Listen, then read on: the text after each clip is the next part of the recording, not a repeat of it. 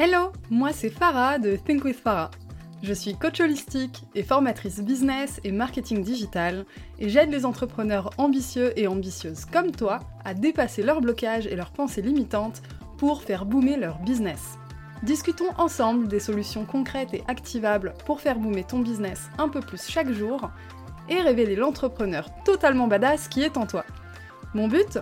Te partager mon expérience et mes apprentissages sans filtre et te donner les clés pour que tu puisses incarner chaque jour la personne qui te permettra de créer la vie de tes rêves. Ok, il reste que une semaine, faut absolument que je t'en parle avant le début de l'épisode. J'organise la deuxième édition du challenge 444. Si tu sais pas ce que c'est, c'est un challenge sur 4 jours avec 4 thèmes et 4 actions quotidiennes. La première édition avait réuni plus de 500 entrepreneurs au mois d'août. L'objectif de ce challenge, c'est de monter en énergie, te faire te reconnecter à tes rêves, assumer ta puissance et surtout passer à l'action. C'est un challenge hyper riche, hyper intense et surtout totalement gratuit. Si tu veux t'inscrire, si tu, si tu sens que c'est quelque chose qui te parle et que tu as besoin de cette impulsion et de cette énergie de groupe, inscris-toi vite dans le lien dans la description de l'épisode ou sinon tu peux courir sur mon compte Instagram at thinkwithfarah, cliquer sur le lien dans la bio pour t'inscrire ou encore dans ta barre URL, taper coach.thinkwithfarah.com slash challenge-444. Ça se passe du 23 au 26 janvier inclus, donc on commence littéralement lundi prochain, il te reste qu'une semaine pour t'inscrire. C'est une partie gigantesque en ligne avec des centaines d'entrepreneurs qui partagent la même énergie que toi, t'as pas envie de louper ça. Parlant de gigantesques parties organisées en ligne, j'ai une invitée toute spéciale sur le podcast aujourd'hui. Je te laisse en découvrir plus. Bonne écoute Bienvenue dans un nouvel épisode de ton podcast Think with Farah. Aujourd'hui, sur le podcast, je ne suis pas seule, j'ai le plaisir d'accueillir Geneviève Gauvin. Salut Geneviève. Salut Farah, comment ça va? Bah ça va très bien et toi? Je suis trop heureuse de t'accueillir sur le podcast aujourd'hui. Ben, merci pour l'invitation, je serais pas là sans ça, donc euh, merci beaucoup. j'ai Ah, hâte qu'on commence, j'ai hâte qu'on jase aujourd'hui. Oh oui, en plus on va aborder des sujets très très spicy pour les entrepreneurs qui nous écoutent. Ouh! Mais avant ça, est-ce que tu veux bien te présenter éventuellement pour les personnes qui ne te connaissent pas? Oui, absolument. Donc, euh, mon titre a évolué dans la dernière année beaucoup, mais aujourd'hui, je me présente comme euh, animatrice des podcasts Les vraies affaires et Effrontés qui, sort en, euh, le- en janvier, le 10 janvier prochain, ou avant, je ne sais plus quelle date on est aujourd'hui, la date de mise en œuvre de cet épisode-là.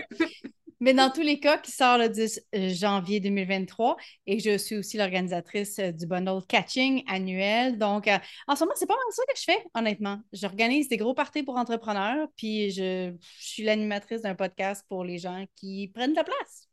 Trop bien, trop trop bien. Et du coup, tu as, passé plein plein d'étapes avant d'arriver où tu es aujourd'hui. Est-ce que tu peux nous faire un peu une rétrospective de ton parcours entrepreneurial? C'est sûr qu'il commence de, il y a très longtemps. Mm. Je pensais, je pensais à ça en plus, juste avant l'entrevue. Euh, les chats vieillissent, comme on se dit qu'une année de chat, c'est sept ans d'humain. Ouais. Ben, mine de rien, les années d'entrepreneuriat, c'est un peu comme ça. Euh, puis j'ai commencé en 2013, très officiellement, un petit peu moins officiellement, un petit peu avant. Fait que j'ai l'impression que ça fait, ça fait 100 ans à peu près que je fais ça. Je suis un petit peu un dinosaure du web. Euh, donc, j'ai commencé vraiment avec tout ce qui était. J'ai d'ailleurs un partenariat avec mon mari, collaboration, on faisait des produits d'information. C'était lui qui était vraiment le visage de l'entreprise. Euh, donc, on créait des books produits d'information, on vendait avec l'affiliation, ce qui nous a amené un petit peu à repenser comment est-ce qu'on vivait nos vies finalement, parce qu'à partir du moment où on est devenu entrepreneur sur le web, à partir du moment où on pouvait vraiment travailler de peu importe où est-ce qu'on voulait, on a commencé justement à challenger cette idée-là qu'on pouvait, euh, ben, qu'on devait en fait rester sur place, rester au Québec, rester à Montréal. On était comme, hey, attends, c'est peut-être pas ça que je veux dans la vie. Donc, euh, à partir de là, ben, c'est, écoute, il y a eu des projets à gauche, à droite, des projets ensemble euh, où on a, on a bâti une entreprise pour les couples entrepreneurs. C'est une espèce de, de coaching de vie et de business. Écoute, c'était un projet très exploratoire. Mais éventuellement, en 2018, j'essaie de te faire un recap très, à peu près 10 ans, là, tu sais. fait que- Ouais, en quelques Euh, minutes, allez, c'est parti. exact.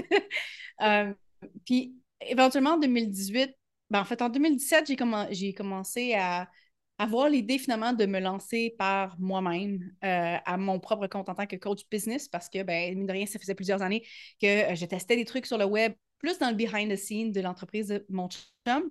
Euh, mais là, je me suis dit, ben, j'ai appris beaucoup de choses. J'ai appris en voyageant, en rencontrant d'autres digital nomads qui ont différents modèles d'affaires. Et c'est là que j'ai commencé le podcast en 2018, Les vraies affaires, qui a roulé pendant quatre ans jusqu'à 2021. Euh, j'ai ensuite créé mes propres formations en ligne pour aider les gens à créer leurs propres formations en ligne. J'ai vraiment été tout produit d'information. C'est comme ça que j'ai bâti ma business, c'est ça que j'ai enseigné. Même chose pour l'affiliation, une formation mm. à ce sujet-là aussi. Um, puis qui a amené vers une grosse pause en 2022 et un renouveau cette année, un petit peu euh, en 2023, qui est un petit peu plus explosif. Fait écoute, je comprends que c'est très condensé, là, mais il y a beaucoup, beaucoup de chemin euh, qui a été bah, fait. il y a beaucoup de chemin. 2013. Mais il y a quand même un sacré fil rouge, c'est la volonté d'avoir un business au service de ta vie et pas l'inverse, en fait. Ah, 100% 100 Parce que ça, tout a déclenché, euh, tout a déclenché quand un donné, on s'est fait demander, en fait, ben, vous pouvez ça a commencé par le voyage, un petit peu, c'est les premières questions qu'on s'est posées, euh, honnêtement. Mais il y a une fois en 2013, on venait juste de commencer à travailler avec, à notre propre compte. Ça allait super mm. bien parce qu'on a eu un gros lancement pour commencer. Et puis, on a, il y a un autre entrepreneur web qui nous a juste posé la question, ben, ah, vous, voulez voyager, vous voulez voir la planète, comme un peu comme tout le monde veut faire, mm. visiter des différentes cultures. Puis, euh, puis euh, il dit, OK, mais pourquoi vous ne le faites pas? Qu'est-ce qui vous arrête? Puis on n'avait pas la réponse. Puis à partir de ce moment-là, on a commencé à se poser tout le temps des questions, genre, qu'est-ce qui m'arrête de faire ça? Cette chose-là que je veux. Mais déjà, se poser la question, qu'est-ce que je veux? c'est vraiment comme le début que beaucoup de personnes finissent par oublier de faire. Mm. Parce qu'on se lance tout pour à peu près cette raison-là. Pour avoir plus de liberté, pour avoir plus de temps, pour avoir plus de. Puis éventuellement, ben, on finit par oublier ce concept-là, puis on crée notre propre prison dans laquelle qu'on doit ben, je vois plus ça comme une espèce de monstre, de machine qu'il faut absolument comme nourrir, sinon elle brise, sinon. Fait qu'il faut changer la machine un petit peu. Oui, complètement. Mais du coup, le process de réflexion que tu as eu, ça m'intéresse parce que tu l'as très bien dit, les entrepreneurs ne font pas tous et toutes ce chemin-là, alors que c'est quelque chose qui en soi est accessible à tout le monde. Tous les business tous les business peuvent potentiellement générer plein d'argent avec un bon business model, etc. Euh, et donc la liberté qui va avec. Toi, ça a ressemblé à quoi ton process de réflexion? Est-ce que tu as eu des, peurs, des interrogations? Est-ce que ça t'a challengé sur des croyances que tu avais ou tu y allais vraiment en mode euh, c'est bon, je suis libre, je pense et, écoute, je te dirais, à la base, en 2013, le modèle de base était le modèle de l'infoprenariat. Donc, tu sais, mm-hmm ça venait, c'était déjà built-in. Donc, je n'ai pas passé par l'espèce de modèle de euh, je faisais du service ou j'avais une entreprise physique et là, je devais transitionner vers quelque chose d'autre. J'ai toujours commencé avec des produits d'information. Donc, ça, je n'ai pas eu à transitionner là-dessus, mais c'est plus au niveau, effectivement, des croyances ou qu'est-ce qui est possible ou en fait, sortir de euh, qu'est-ce qu'on doit faire? Mm. Tu sais, euh, en 2014, euh, on, je me suis mariée, on a acheté un, un condo qui coûtait cher parce qu'en plus, il y avait toute une question de ne pas savoir gérer ses finances, mais ça, c'est un autre dossier. Euh, donc, on a fait plein de choses en 2014 qui étaient un petit peu l'espèce de parcours régulier, tu sais, des gens où on, se marie, on achète un condo, on est sur place, puis, puis à partir d'un certain endroit, on, croit, puis on a une belle vie de rêve, tu sais. Euh, mais comme, je me rappelle spécifiquement, après un an, dans ce condo-là, puis un petit peu moins même, où euh, j'étais tellement, je me sentais tellement vide d'être tout le temps au même endroit. C'était la première fois que j'avais quelque chose, tu sais, j'ai déjà eu des, j'avais eu des appartements avant, mais j'ai toujours beaucoup bougé. Tu sais, j'étais, euh, je suis sortie chez mes parents, je suis allée à l'université de Sherbrooke, qui est à peu près à deux heures, donc dans un appartement. Je suis restée là pendant huit mois. Ensuite, je suis allée dans un autre appart avec mon chum. Pour la...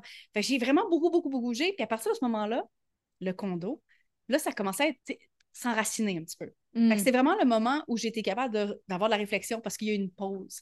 Puis je réalise que, tu sais, dans ma vie en général, j'ai besoin de ces pauses-là, pour, ce step en arrière-là pour être capable de, de, voir plus loin, de voir, de voir qu'est-ce qui se passe finalement. Parce que quand tout va vite, on ne prend pas le temps de se poser ces questions-là. Donc, bref, 2014, euh, puis là, je me dis, ça, ça, ça fonctionne pas. Là. Je peux pas être en train de m'enraciner comme. En fait, 2015, ça fait. Je peux pas être en train de m'enraciner à cet endroit-là, ça ne fonctionne pas. J'écoute assez que, tu sais, sur le, sur le sofa où je travaillais, parce que j'avais même pas de bureau, tu sais, il y avait à peu près le trou de, la, de mes fesses qui était là, tu sais, parce que c'était tout le temps, tu sais, à ce point-là, tu sais. C'est comme c'est trop, ça fonctionne pas, j'ai besoin. Je suis, la, je suis la petite fille qui changeait les meubles de, de, place tout le temps dans sa chambre parce que j'avais besoin, l'espèce de feeling que tu te couches le soir, puis c'est comme une autre perspective sur la chambre, sur la vie. T'es comme Ah! Ça, ça me fait beaucoup rire parce que j'ai changé les meubles de place dans mon salon hier. Ah bon, ben voilà, mais je comprends ça, je comprends ça pour ça. Moi, maintenant, à la place, je, déménage, tu sais, je change de pays. Bon. Bah ouais, c'est bien. Euh, mais bref, à partir de ce moment-là, j'ai fait comme OK, plus vraiment. On a eu certains voyages aussi avec mon chum pour comme essayer de d'aller vivre dans un autre pays pendant trois semaines en Australie en début 2014. Ensuite, en 2015, on a fait trois mois à Paris sur un coup de tête. Ça a coûté bien trop cher, mais c'était ça a tout changé. Là. On était comme. Je me rappelle, je me rappelle du moment où on était dans un petit restaurant ou un café en après-midi. Puis on a comme regardé l'éléphant dans la pièce, puis on s'est dit donc on, sait qu'on doit tout vendre, right? On, va vendre le condo qu'on vient juste d'acheter, ça fait même pas un an, vendre tous les meubles, on, fait ça, là. OK, ouais, c'est une grosse décision, mais c'était la décision où, check, on a bâti une entreprise entreprise qu'on peut amener partout où est-ce qu'on veut. Ça, c'est ce qu'on a besoin. On a besoin de se mm. déplacer, on a besoin de renouveau, on a besoin de se renouveler comme personne, de se sortir de notre zone de confort. Ça, c'est nos besoins. Euh, est-ce que notre vie en ce moment supporte ça? Non. Fait qu'on a commencé par changer la vie. La business supportait déjà ça, mais éventuellement, ça a fait en sorte aussi qu'on a fini par découvrir l'essentialisme, parce que c'est là aussi que tu voulais dire, j'ai l'impression. Euh, parce que l'entreprise, elle-même prenait de l'ampleur, mais pas nécessairement en termes de revenus, mais en termes de ressources. On engageait des gens pour déléguer plein de trucs, puis il y, a un certain moment où on a fini par perdre ce fameux ce contrôle-là sur comment est-ce que l'entreprise nous sert. Et donc, nous, on devait, on devenait des gestionnaires juste pour gérer, mais pas nécessairement. Anyway, ça pour te dire que tout, était, tout était trop. Les gens qu'on engageait, les dépenses qu'on faisait, les projets qu'on prenait. Fait qu'on était comme un peu, là. On a beau être dans des conditions qui font en sorte que notre vie est supposée être de rêve, l'entreprise ne supporte plus ça. Donc, il a fallu qu'on se retourne encore une fois vers l'entreprise pour dire, OK, on connaît les conditions qu'on veut, les critères, comment mm-hmm. est-ce qu'on doit faire pour les respecter? C'est là qu'on a commencé à faire du ménage énormément. Euh, c'est là qu'on a repris aussi le contrôle sur les finances, qui n'est pas nécessairement en lien avec l'essentialiste exactement, mais, euh, euh, mais ça, disons qu'il y a un certain moment où, quand on n'a plus été capable de payer personne parce qu'on avait perdu le contrôle sur qui qu'on engageait, puis le nombre d'heures, euh, ben, ça t'apprend beaucoup de choses sur la vie, puis sur les finances, puis ça tu te formes beaucoup quand tu es là. bref, c'est, la pente a remonté à, partir de ce moment-là, mais il a fallu qu'on vive une situation où c'était tellement pas aligné avec nous euh, pour, pour faire des gros changements. Parce que quand tu es dans ta zone trop de confort ou quand tu je sais pas. je pense qu'il y, a beaucoup de croissance justement dans ces, en guillemets, ces échecs-là. Je crois mm. pas. Je crois pas au mot échec. J'utilise parce que souvent les gens le comprennent, mais il y a beaucoup de croissance là-dedans, dans ces défis-là, on les comme ça. Ouais, complètement. Et quand tu as vécu cette période-là où euh, dans votre business, en termes de finances, de dépenses, de temps, etc., ça devenait vraiment omniprésent. Du coup, vous vous êtes posé la question de c'est pas aligné avec nous, il faut qu'on transitionne vers autre chose, de beaucoup plus aligné, qui prennent pas autant de place dans nos vies. À ce moment-là, mmh est-ce que vous avez dû gérer ou tu as dû gérer la croyance de si je fais moins, je vais avoir moins Comment vous avez fait pour lutter contre ça? Parce que c'est la croyance que beaucoup de gens peuvent avoir de si, je, si je travaille moins, je pourrais pas générer plus, tu vois?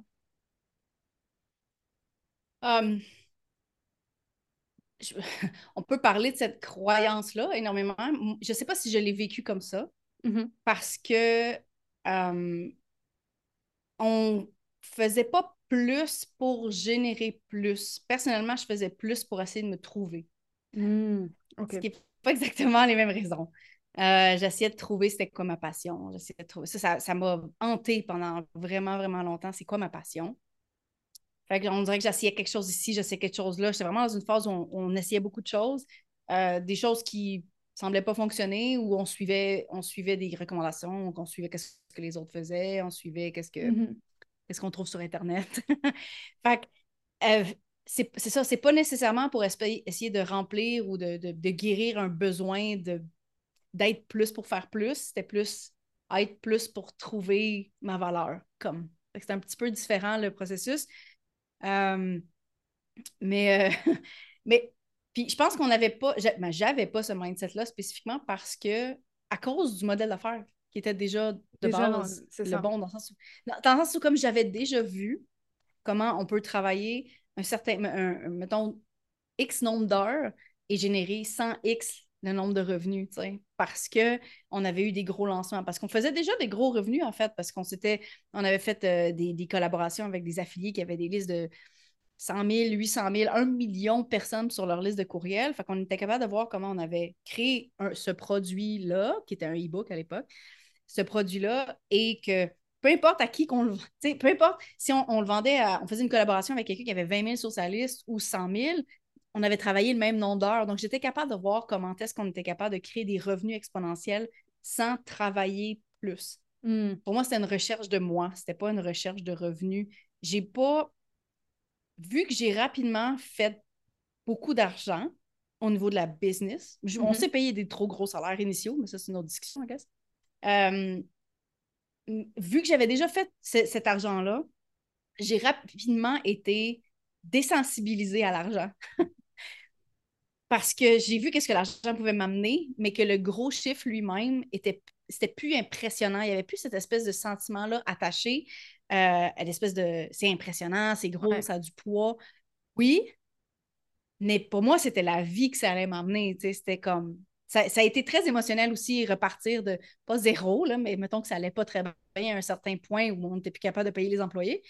Euh, mais de ça, ça a été émotionnel. Ça a été dur de, de comme, cette pente-là qui a duré pendant des années parce qu'on n'a pas tout fait un virement d'un coup, on a fait ça petit à petit. Mais l'argent, pour moi, c'était mon lifestyle. L'argent, pour moi, c'était partir puis voyager. L'argent, pour moi, c'était les souvenirs. L'argent, pour... c'était ça. Fait que peu importe le montant qu'il y avait dans le compte de banque, j'étais plus. Je suis plus impressionnée par l'argent du tout. Je pense que c'est une des raisons pourquoi j'en parle autant ouvertement aussi, c'est que ben, l'argent, c'est un chiffre, c'est un outil on en fait, on en fait ce qu'on veut finalement, là, puis ça change pas les gens. C'est ça. Mais je, trouve ça hyper intéressant comme réflexion parce que hum, les jeunes entrepreneurs ont souvent tendance à considérer les revenus de leur business comme un salaire. Souvent, les personnes qui viennent, tu sais, du, salariat, et du coup, c'est des personnes qui vont réfléchir à, la même échelle que les salaires, éventuellement des très bons salaires. Mais si tu commences à leur dire des chiffres comme 20 000, 50 000, 100 000, 1 million, 2 millions, tout de suite, ça paraît irréalisable. Alors qu'en réalité, quand tu as un modèle d'affaires comme le tien, où il y en a plein d'autres qui permettent de faire ces chiffres-là, tu y arrives et tu te rends compte que c'est pas un truc de ouf en fait. À l'échelle d'un business, ça, ça se fait. Et comme tu dis, c'est plus du tout autant impressionnant.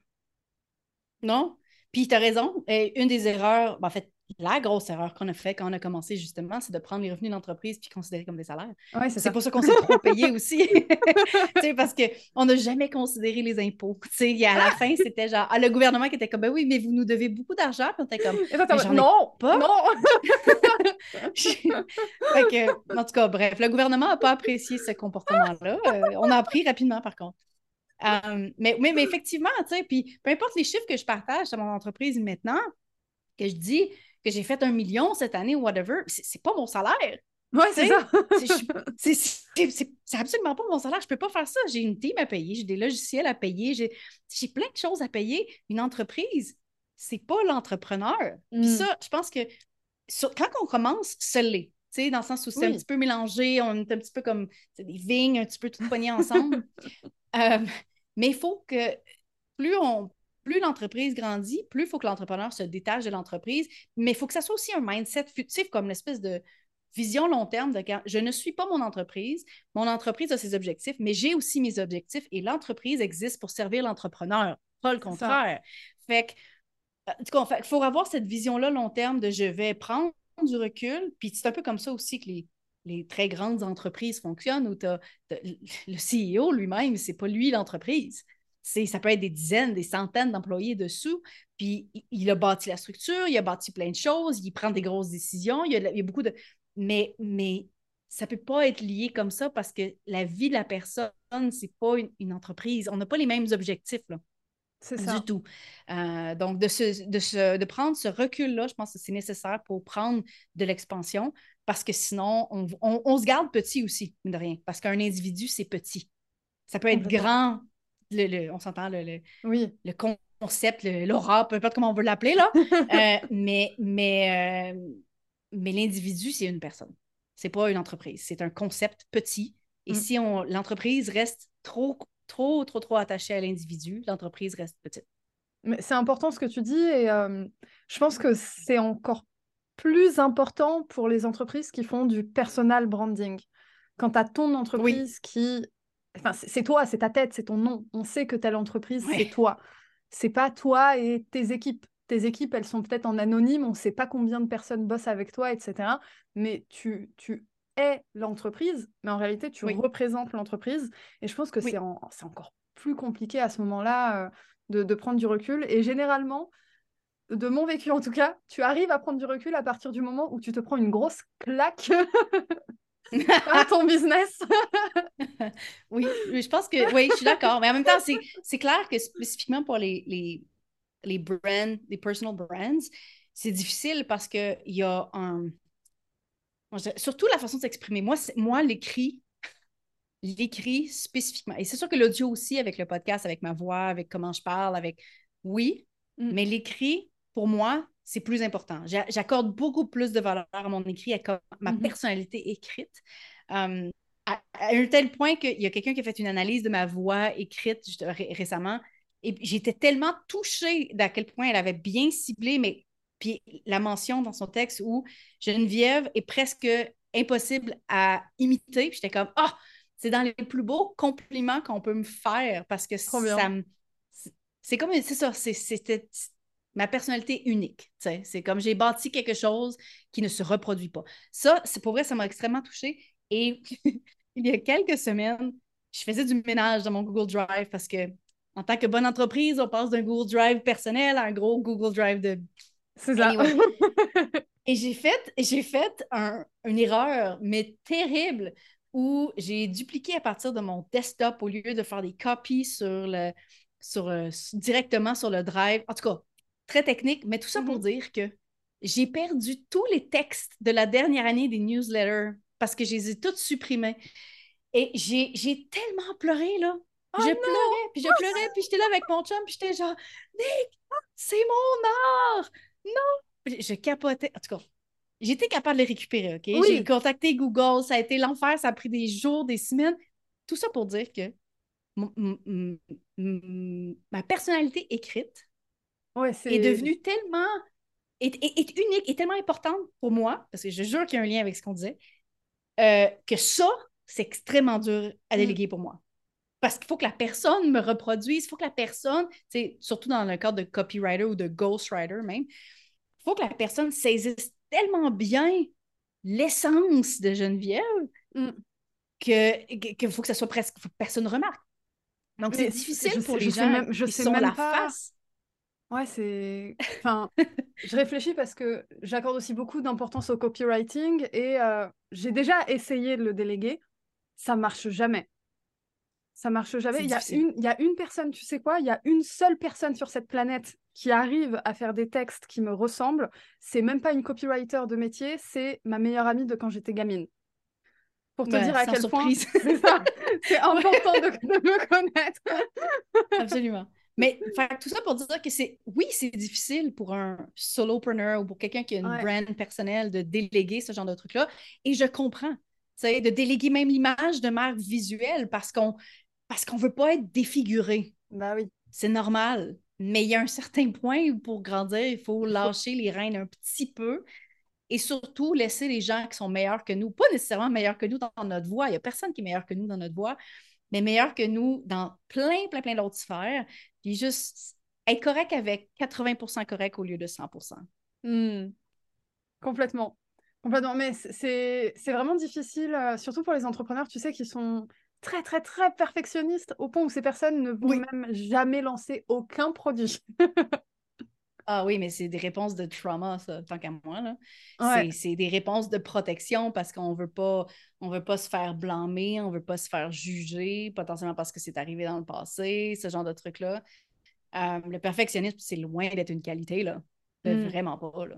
Complètement. Euh, fait, que, je pense qu'il faut le voir comme ça. Il faut le voir comme une réponse de trauma, je pense, puis se dire, OK, mais pourquoi j'ai besoin un tel point que de la validation externe des gens et que je fasse quelque chose, entre guillemets, parfait, quand surtout que c'est un concept qui n'existe pas. Parce que parce que c'est ça, en fait. C'est un concept qui n'existe pas, point. Oui, c'est ça, c'est ça. C'est trop subjectif. Euh, enfin, c'est, oui, c'est un standard qui n'est pas possible à, atteindre. Et comme tu dis, 80% parfait pour toi, ça peut être le 100%, 100 parfait pour ton audience qui n'a pas ton niveau d'expertise de toute façon. Ben voilà, 100%. Et alors, du coup, maintenant, focus sur le moment présent. Tu es en train de préparer la sortie de ton nouveau podcast, Effronté. Qu'est-ce que tu vas nous raconter dans ce podcast? Oh, J'ai comme concentré dans ce podcast-là toutes les parties effrontées de les vraies affaires. Ça faisait tellement longtemps, puis ça c'est ironique parce que ça fait longtemps qu'on dit que je parle sans gants blancs, que je dis les choses de façon crue, que whatever. Mais je sens pas ça, moi. Hmm. tu sais, quand on dit que euh, notre espèce de zone de génie, c'est quelque chose que nous, on, considère que c'est facile. Ben, c'est un peu ça.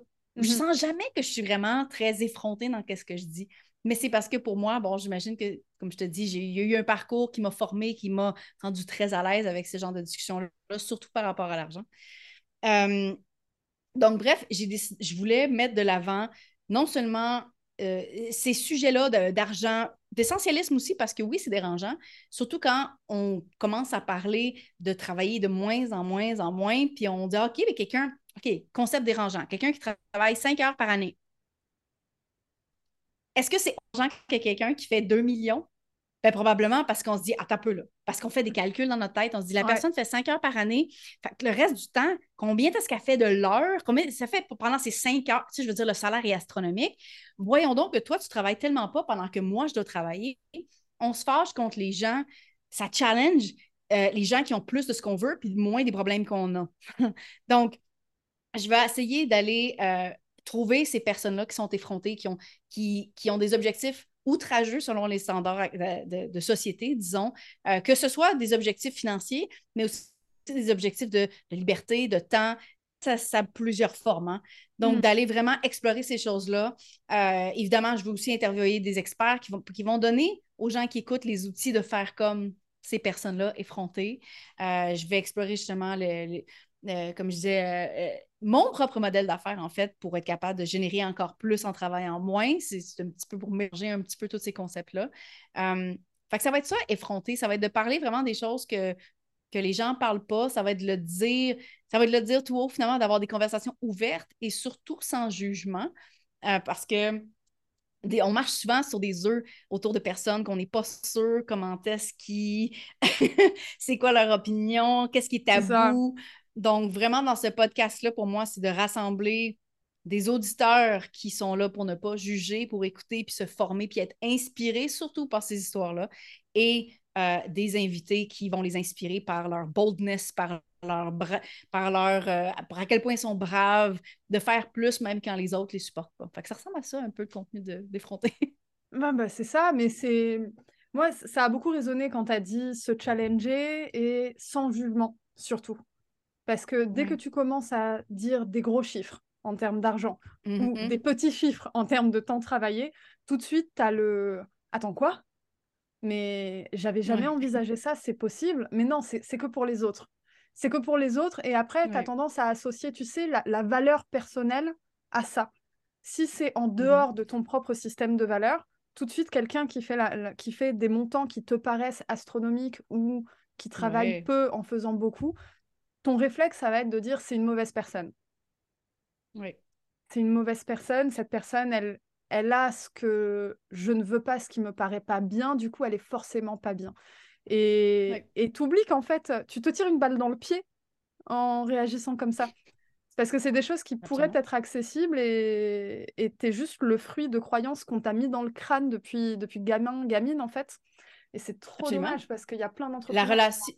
de ouf. La relation à l'argent, c'est influencé par. Ben, à l'argent, parce que parce que c'est dans les trucs qui challenge le plus, on va se dire.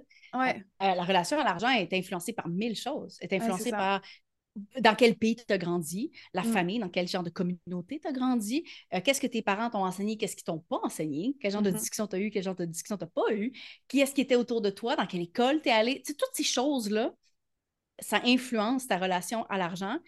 Puis c'est difficile de faire le tri entre qu'est-ce qui t'appartient, qu'est-ce qui fait vraiment Ouais. partie de tes valeurs, puis qu'est-ce qui t'a été imposé, littéralement, qu'est-ce qui ne t'appartient pas. Donc, je pense que les gens qui ont écouté Effronté de base, puis c'est dans. J'ai comme. euh, j'ai mon épisode d'introduction suivi de trois épisodes d'introduction, euh, d'explication un petit peu les différents concepts importants dans, dans Effronté. Puis euh, l'épisode 2, c'est sur la richesse, justement. Puis il y a deux règles, entre autres, dans le podcast. Puis une de ces deux-là, c'est de ne pas juger qu'est-ce que tu entends, de, rester ouverte par rapport à peu importe ce qui vient vers toi, puis se dire, est-ce que c'est quelque chose qui m'intéresse personnellement? Oui ou non? Si c'est non, c'est non, c'est correct. Il n'y a personne qui te force à faire quoi que ce soit. Mais si c'est oui, comment est-ce que tu vas réagir? Comment est-ce que tu le reçois? Parce que souvent, quand on, on est triggered par certains sujets, que ce soit l'argent, que ce soit justement travailler moins ou que ce soit peu importe quel modèle de vie, c'est souvent parce que c'est quelque chose qu'on désire mais qu'on bloque. Euh, on appelle ça un petit peu de la jalousie. Mais la jalousie, c'est des. Euh, c'est des indicateurs de qu'est-ce qu'on veut dans la vie. Parce que si on ne le voulait pas, ça nous ferait ni chaud ni froid. Ouais. Absolument ni chaud ni froid. t'as écrit une newsletter là-dessus il y a pas longtemps. Je sais plus si c'était une newsletter Oui, ou exact. un post. Bah oui, je euh, recycle du contenu, Farah, je recycle du contenu. C'est la base. C'est la base, d'accord? Les personnes qui nous écoutent, Ben oui, soyez sais. Ben oui. c'est la base. J'écris une fois, j'écris une fois et je recycle à l'infini, tu vois? Encore une fois. Mais c'est comme ça que tu arrives à mettre en place des systèmes qui fonctionnent. Oui. Exact. C'est une tu fausse en croyance, fait. euh, C'est ça. C'est une fausse croyance Faut- en business de Faut croire que tu dois... systématiser Ouais. les discussions qu'on a avec soi-même de comment est-ce qu'on est comme personne aussi font en sorte euh, que ça crée notre réalité. Puis je parle de ça parce que systématiser, euh, organisation, systématisation, finance, tous ces, ces sous-départements-là, finalement, d'une entreprise et concepts-là, euh, il y a beaucoup de femmes entrepreneurs qui vont se dire Ah oui, mais moi, je suis pas bonne avec les chiffres, je suis pas bonne avec l'organisation, je suis pas Mm. bonne avec la systématisation, c'est mon chum qui fait ça, c'est c'est- c'est les hommes qui font ça, I don't know. Peu importe qu'est-ce qu'on dit, c'est quoi le discours qu'on se dit, ça crée cette réalité-là. Puis j'essaye de normaliser pour les femmes de pr- reprendre ce contrôle-là? Parce que pour moi, c'est c'est powerful, c'est empowering de, de connaître ces chiffres-là, de connaître cette organisation-là, de savoir quand les choses vont livrer, de combien est-ce que je peux dépenser, de combien est-ce que je vais générer. Toutes ces Mhm. choses-là, pour moi, c'est une forme de pouvoir sur ma vie, mais c'est une forme de... On se sent bien quand on connaît ces choses-là, puis quand il n'y a pas d'inconnu. Parce que vivre dans l'inconnu, c'est bien plus stressant que de gérer des chiffres, de gérer des deadlines, tant qu'à moi. Là. You've been there, done that. Donc, de reprendre finalement ce, ce, ce, ce pouvoir-là sur, sur son entreprise, c'est reprendre un petit peu le pouvoir aussi sur sa confiance en soi, sur, sur sa vie aussi, mine de rien. Donc, d'essayer de normaliser ces chiffres-là, puis de voir les systèmes, les finances, comme euh, des, des outils Mm. pour atteindre plus de succès. Plus... Puis le succès est différent selon chaque personne qui écoute, évidemment. Euh, on n'a pas toute la même vision. On parle de millions tantôt, on parle de travailler cinq heures par année. Tout ça, c'est des visions de succès. Là. Mm. Euh, donc, de trouver c'est quoi la nôtre, c'est ça qui compte. Puis si on satisfait d'un salaire à 30 000, 70 ou qu'on souhaite avoir 5 millions, il n'y a aucune différence pour moi. C'est comme, OK, cool, tu veux ça, comment est-ce que tu vas y arriver? C'est That's it. C'est c'est tout. Fait que c'est ça, les... j'essaye d'offrir à travers tout ce que je fais, que ce soit le podcast ou que ce soit catching ou que ce soit n'importe quel futur projet, j'essaie de vraiment aider les gens à faire OK, check, trouve c'est quoi ton essentiel, donc un travail d'essentialisme. Puis ça. ensuite, je vais essayer de te donner tous les outils pour que tu puisses aller euh, atteindre ça. Mais c'est c'est hyper intéressant et euh, la clé, c'est vraiment de se connaître soi. Et comme tu as dit tout à l'heure, de vraiment faire la différence de qu'est-ce que tu veux toi et qu'est-ce que tu veux parce que tu crois qu'on attend de toi. Tu vois un peu le- Mhm. Donc vraiment savoir ce, Ouais, que, ce que tu veux et j'ai envie d'ajouter savoir qui tu es aussi. Euh, parce que tu as parlé de, de- des croyances, par exemple, de certaines femmes, de euh, je suis pas à l'aise avec les chiffres, je suis pas à l'aise avec l'organisation, etc. Quand tu as parlé d'organisation, ça a trigger la TDAH en moi. Et du coup, j'ai un petit mot pour les neuroatypiques qui nous écoutent, les personnes qui ont un TDAH, etc. Euh, Oui. c'est aussi possible quand tu as un trouble de l'attention, quand tu as voilà, que tu es dyslexique ou, autre, euh, c'est pas parce que tu as une neuroatypie que c'est pas possible. Tu as juste besoin d'un système adapté à comment tu fonctionnes. Et du coup, finalement, c'est exactement la même chose pour tout le monde, en fait.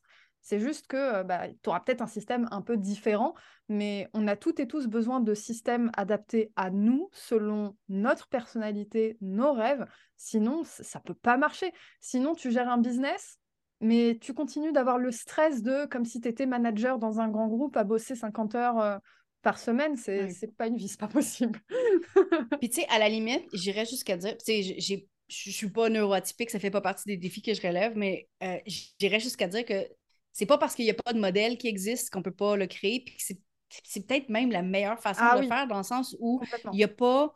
Euh, si on reste dans l'ouverture que euh, c'est pas parce qu'il n'y a pas d'exemple que je peux pas le faire. C'est un petit peu comme. OK, je vais en revenir à l'argent parce que je reviens tout le temps à l'argent. Euh, il y a beaucoup de il y a beaucoup de personnes qui vont regarder les gens, les millionnaires de ce monde, puis qui vont se dire les riches sont mauvais. Ouais. OK. Toi, es-tu mauvaise? Es-tu une mauvaise personne? Mais non, moi, je ne suis pas une mauvaise personne. Je veux aider les gens, je veux aider les organismes. Fine. Si je te donnais un million maintenant, qu'est-ce que tu ferais avec? Ah, ben, j'en donnerais un petit peu à personne, j'aiderais ça, j'en donnerais là, puis j'en garderais un petit peu pour moi, parce qu'évidemment, on se garde tout le temps dernier autre discussion. Mais bref, tout ça pour dire que avec plus de ressources, on n'est pas pire, tu sais. Mais, mais c'est vrai qu'il n'y a pas beaucoup d'exemples de gens riches parce que, parce que quelqu'un qui est une vraie personne qui donne beaucoup, c'est pas quelqu'un qui a besoin nécessairement de le montrer. Qu'on n'est pas des gens nécessairement qui sont dans le public, tu sais. Donc, il faut devenir cette personne-là pour soi-même sans nécessairement avoir d'exemple. C'est plus difficile. C'est clair. Mais quand on est la personne qui défriche le chemin, qui, qui lead tout le monde, il va falloir qu'on aille notre machette puis qu'on on enlève des herbes partout. C'est du travail, c'est sûr. Mais ça va créer quelque chose qui est complètement unique à soi et qui est basé sur nos propres besoins, point, qui n'est pas basé, qui n'est pas biaisé finalement par qu'est-ce que les autres ont besoin. Euh, mais tu sais, ça part aussi d'une confiance de faire sur le fait que c'est correct d'avoir nos besoins. Euh, parce, que, parce que sinon, on finit par douter. Puis j'ai enregistré l'épisode 5 du podcast aussi où euh, je vais parler. j'ai eu un, tatou euh, récemment qui est un, poulet. OK? Ah! pour personne, quelqu'un qui ne comprend pas, quelqu'un qui ne me connaît pas va faire comme OK, pourquoi tu as un poulet sur ton bras? Moi, ça, ça a rapport avec mon fils, ça a rapport avec ma vie, ça n'a pas, ça rapport avec personne d'autre. Mais quand j'étais au salon, le... il y a un d'autre qui était là, qui était un petit peu paternaliste, qui me regarde, puis là, tu sais, j'ai un gros tatou sur ma cuisse, j'en ai un sur mon mollet, j'en ai un sur mon bras. Clairement, j'en ai plusieurs visibles. Je suis en short, je suis en t-shirt, Puis il me regarde, puis je lui explique que je veux mon petit tatou de poulet parce qu'on discute, puis on fait du small talk, puis il dit euh, Tu sais que c'est pour la vie, hein? Oh, comme... ouais, Non, non. mais pour vrai. Euh, mais mon point, c'est que quelqu'un qui croit pas réellement en ce qu'il veut va se mettre à douter. Ouais, ah, c'est ça. C'est correct? Est-ce que mon est choix est, c'est vraiment une bonne idée? c'est vrai, c'est pour la vie, hein? Euh, mais fait que le point, c'est qu'il faut que tu sois tellement en confiance que tu move forward, même s'il n'y a personne qui y croit, tu sais, puis que tu sais que tu le fais pour les bonnes raisons, tu le fais pour ta propre vie. Regarde, on va se le dire, il faut être égocentrique dans la vie, il faut être selfish. Il n'y a personne d'autre qui va la vivre, ta vie. Fait qu'il faut que tu la bâtisses parce que sinon, il y a juste. C'est pas ça le plus gros regret que les gens ont sur leur lit de mort, les choses qu'ils n'ont pas faites. Mm. Complètement. Mais c'est un. Un beau rappel, je pense. Mais surtout que c'est une vraie difficulté de se prioriser. Euh, moi, je sais que j'ai beaucoup de messages de personnes. Euh, j'aime bien parler de cuisine de temps en temps, etc. Et il y a des gens, si ces personnes sont seules à manger, elles vont se faire un, petit truc vite fait. Mais dès qu'il y a des invités ou leur chérie ou whatever, et vas-y que ça sort la table comme à Noël, tu vois. Ouais. ouais. Et, et pour, pourquoi, pourquoi tu te fais pas à manger comme t'aimes pour toi, en fait? Parce que ça passe aussi par des habitudes de vie, de se prioriser. C'est, pas que en business. Et je pense que si tu n'y arrives pas en business, tu n'y arrives pas dans ta vie non mhm. plus. Commence par tes habitudes de vie dans ton quotidien déjà. Commence par dire non quand tu as envie de dire non. Autorise toi-même à ah. le penser. Parce que tu as des personnes qui n'osent même pas envisager ne pas avoir envie d'eux, tu vois. Dès qu'on me propose un truc, oui, je dois être OK. Du coup, réfléchir à est-ce que j'ai vraiment envie ou pas, ça me traverse même pas l'esprit.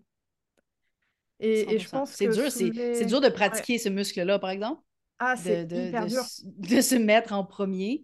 Euh, mais ça fait partie des choses que les gens effrontés font. c'est ça. c'est ça. Mais c'est un sacré travail. Euh, j'ai assisté à une conférence avec des neuroscientifiques il n'y a pas longtemps et ils parlaient un peu de ces mécanismes de réflexion.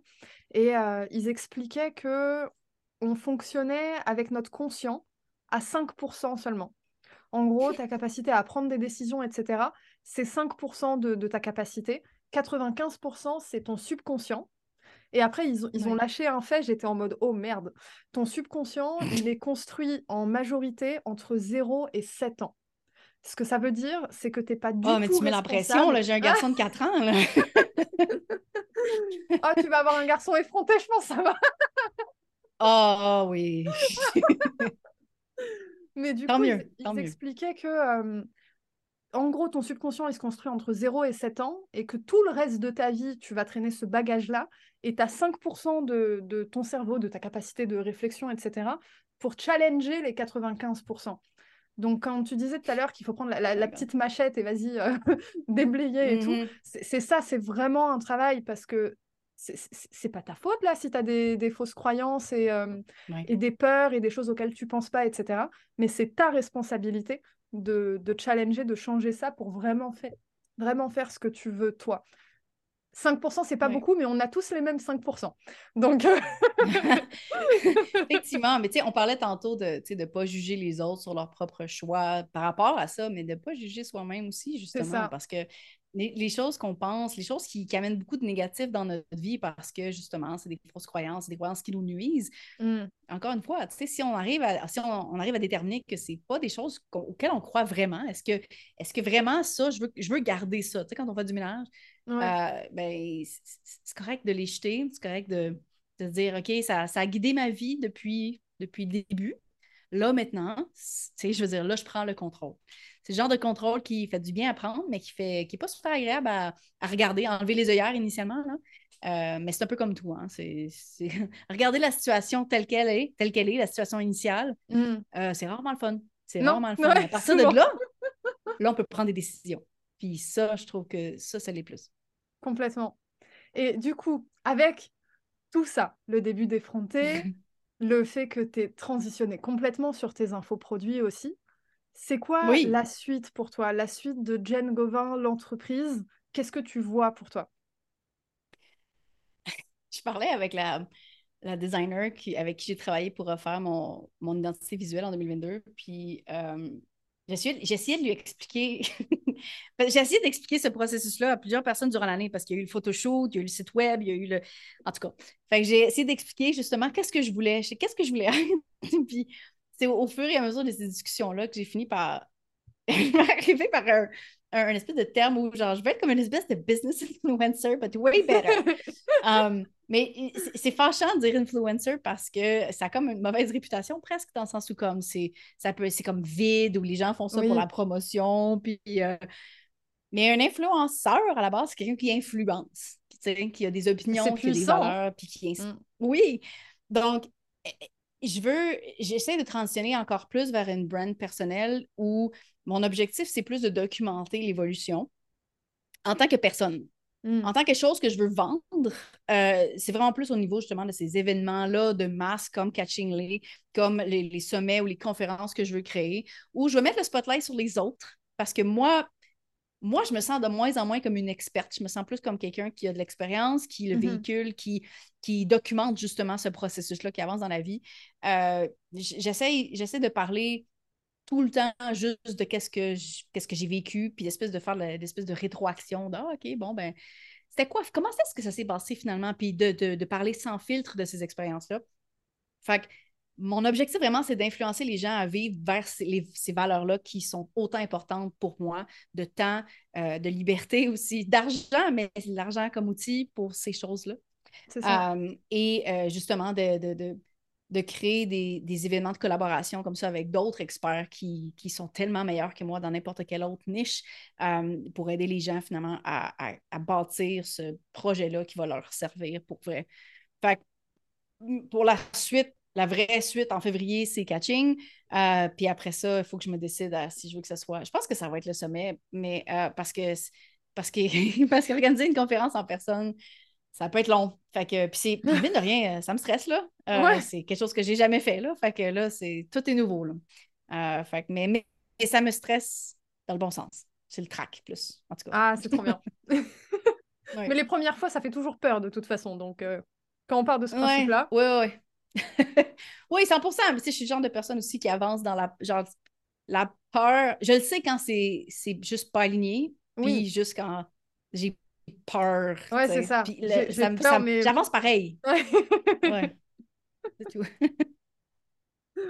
ah bah écoute, euh, génial. Je suis trop contente. J'ai hâte d'écouter les premiers épisodes d'Effronter. J'étais déjà fan de Les Vraies Affaires. Les Vraies Affaires est toujours ah, disponible d'ailleurs, je crois. Oui, oui, oui, je continue. il est toujours disponible sur Apple Podcasts, Spotify et n'importe où où on écoute des podcasts. Ok, bon, dans tous les cas, je mettrai tous les liens dans, dans la description de, de l'épisode. Épisode qui sortira en janvier, début janvier, je crois, j'ai plus la date exacte.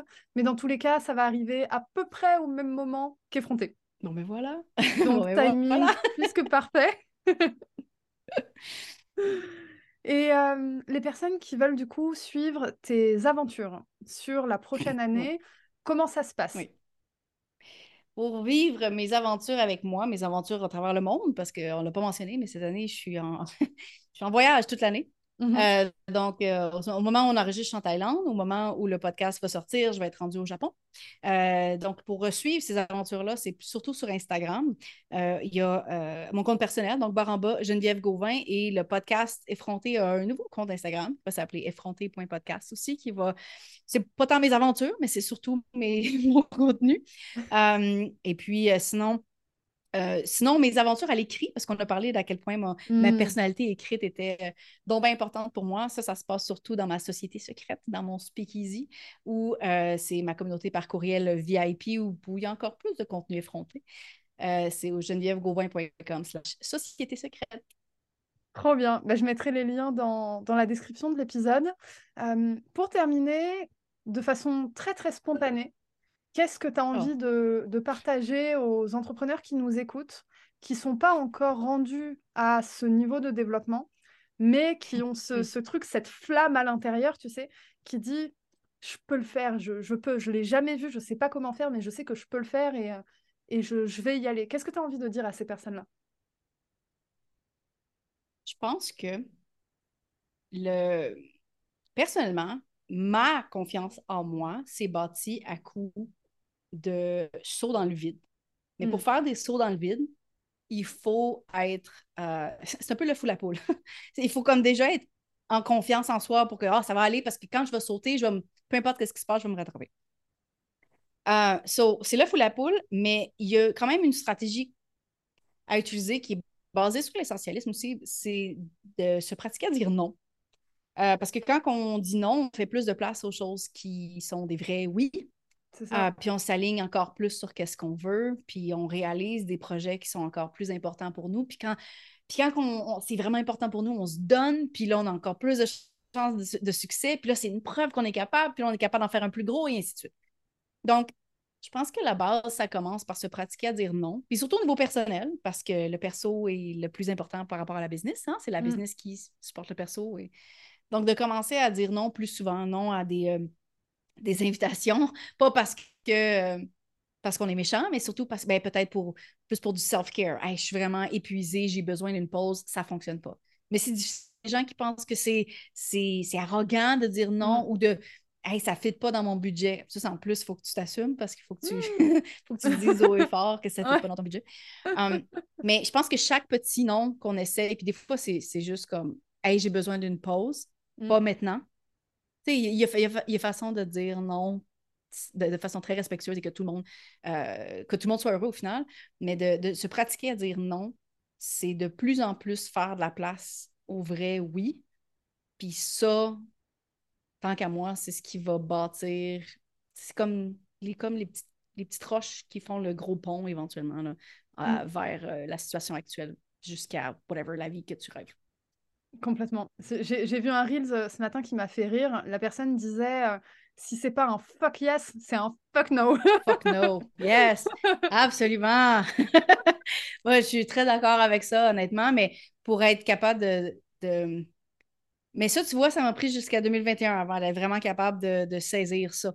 Parce que même si ça faisait du sens dans ma vie, puis que j'en parlais, puis justement l'essentialisme, et ainsi de suite, euh, tout ce qui était l'intuition, j'avais de la misère à saisir. Qu'est-ce qui est mm. l'intuition de va pas par là parce que c'est pas le bon choix ou mm-hmm. j'ai vraiment peur, fait que j'essaie de me convaincre de pas y aller. J'étais pas mm. capable de faire la ligne, tu sais. Um, puis il y, a un certain moment où j'ai juste compris que quand il y a un concept que je veux ou que je ne veux pas, euh, les choses, ça va être un feeling qui va éventuellement être capable de, former des, des, mots dans ma tête et là, ça ne me quitte plus. Donc, d'écouter ce concept-là, une fois qu'il est verbalisé, parce qu'avant ça, on ne sait pas c'est quoi, c'est une espèce de, de bébé dans l'interespace de ta tête où tu es comme, je sais pas, c'est un feeling, mais on, sait qu'il est là, on essaie de le regarder, il n'est pas trop loin, mais, mais du moment qu'il existe, du moment qu'il a été verbalisé, de se dire, OK, ça, je sais, je sais de quoi j'ai besoin. C'est cette chose-là, qui mm. est peut-être de ne pas faire quelque chose ou de faire quelque chose, mais d'écouter ça. Euh, mais ça, c'est des fuck yes ou c'est des fuck no.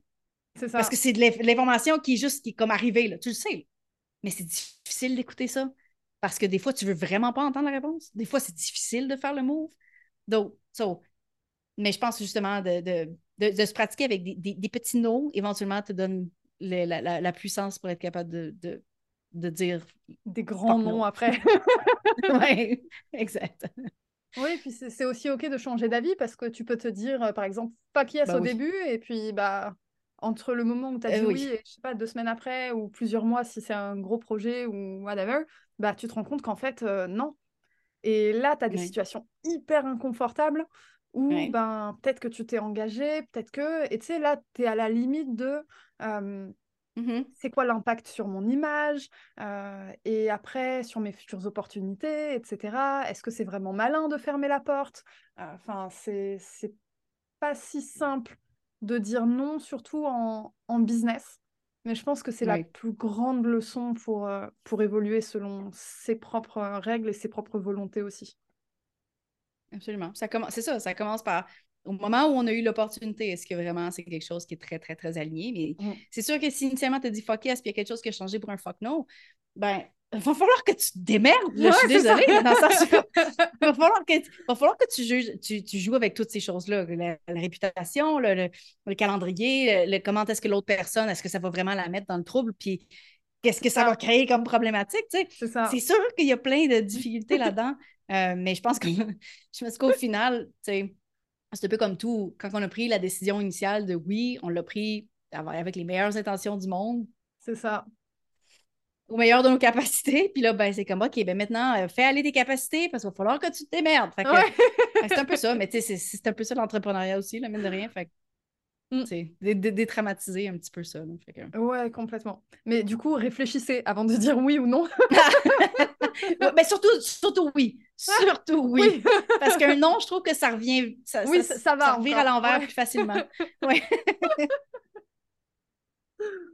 Bon, ben, sur ce, merci infiniment pour euh, ta présence aujourd'hui. J'ai adoré discuter avec toi, c'était hyper intéressant. Je pense que les entrepreneurs qui nous écoutent euh, vont avoir du, grain à moudre, plein de trucs euh, pour, pour réfléchir. Ça va challenger pas mal de, pensées limitantes. oh, mieux! Pourquoi on travaille beaucoup sur ce podcast. Mais tant mieux, j'espère que ça va brasser des gens, honnêtement, parce que Parce que si ce n'était pas le cas, je veux dire, il y a beaucoup de personnes qui seraient peut-être fermées d'esprit à ces, idées-là, mais je pense que si ça les brasse, c'est parce qu'il y a une ouverture quelque part. oh, bah oui, complètement. complètement. Bah écoute, merci infiniment. Pour les personnes qui nous écoutent, je mettrai toutes les infos dans, dans la description de l'épisode.